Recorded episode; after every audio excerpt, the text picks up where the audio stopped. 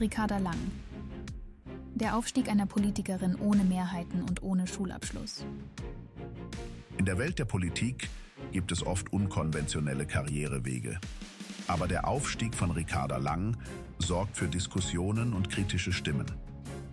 Die grüne Politikerin hat es geschafft, ohne eine Mehrheit der Wählerstimmen oder sogar einen formellen Schulabschluss in den Deutschen Bundestag einzuziehen.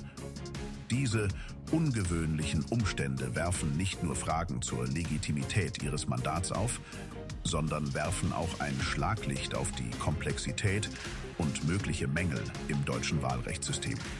Ricarda Langs politische Reise begann, als sie 2021 erstmals als Direktkandidatin für die Grünen im Wahlkreis Backnang-Schwäbisch Gmünd antrat.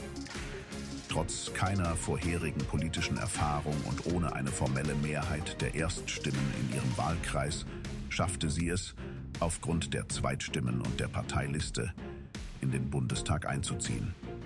Dieses Phänomen ist auf das deutsche Wahlrechtssystem zurückzuführen, das eine Kombination aus Direktkandidaten und Listenplätzen für die Sitzverteilung im Bundestag verwendet. Ein besonders kontroverser Punkt in Ricarda Langs politischem Werdegang ist ihre Bildungslaufbahn. Es ist bekannt, dass Lang keinen formellen Schulabschluss hat, was zu Diskussionen darüber geführt hat, ob sie die nötige Bildung und Qualifikationen für eine politische Führungsperson besitzt. Kritiker argumentieren, dass ein solches Defizit an formaler Bildung Zweifel an ihrer Kompetenz und ihrem Verständnis für komplexe politische Themen aufwirft. Die Tatsache, dass Lang trotz dieser Hindernisse in den Bundestag gewählt wurde, wirft auch Fragen zur demokratischen Legitimität auf.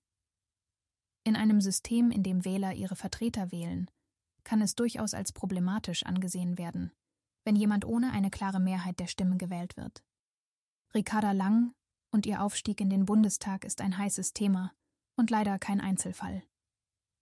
Es ist ein Beispiel dafür, wie das deutsche Wahlrechtssystem manchmal ungewöhnliche Ergebnisse hervorbringen kann und wie die gewählten Kandidaten nicht immer den Erwartungen an Bildung und Mehrheitsunterstützung entsprechen.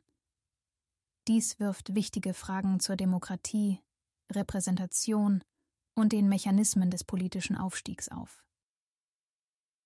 Was denkst du über Ricarda Lang als Vertreterin im Bundestag? Bist du der Meinung, dass es angemessen ist, dass sie ohne Mehrheiten und ohne Schulabschluss in dieser Position ist?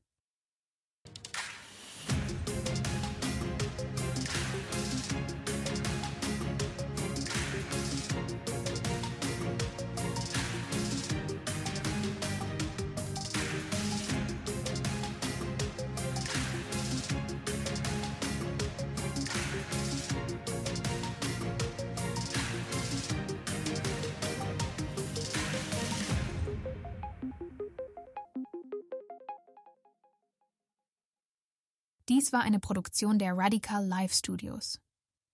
Nicht vergessen, folgt uns auf Spotify oder Apple Podcasts.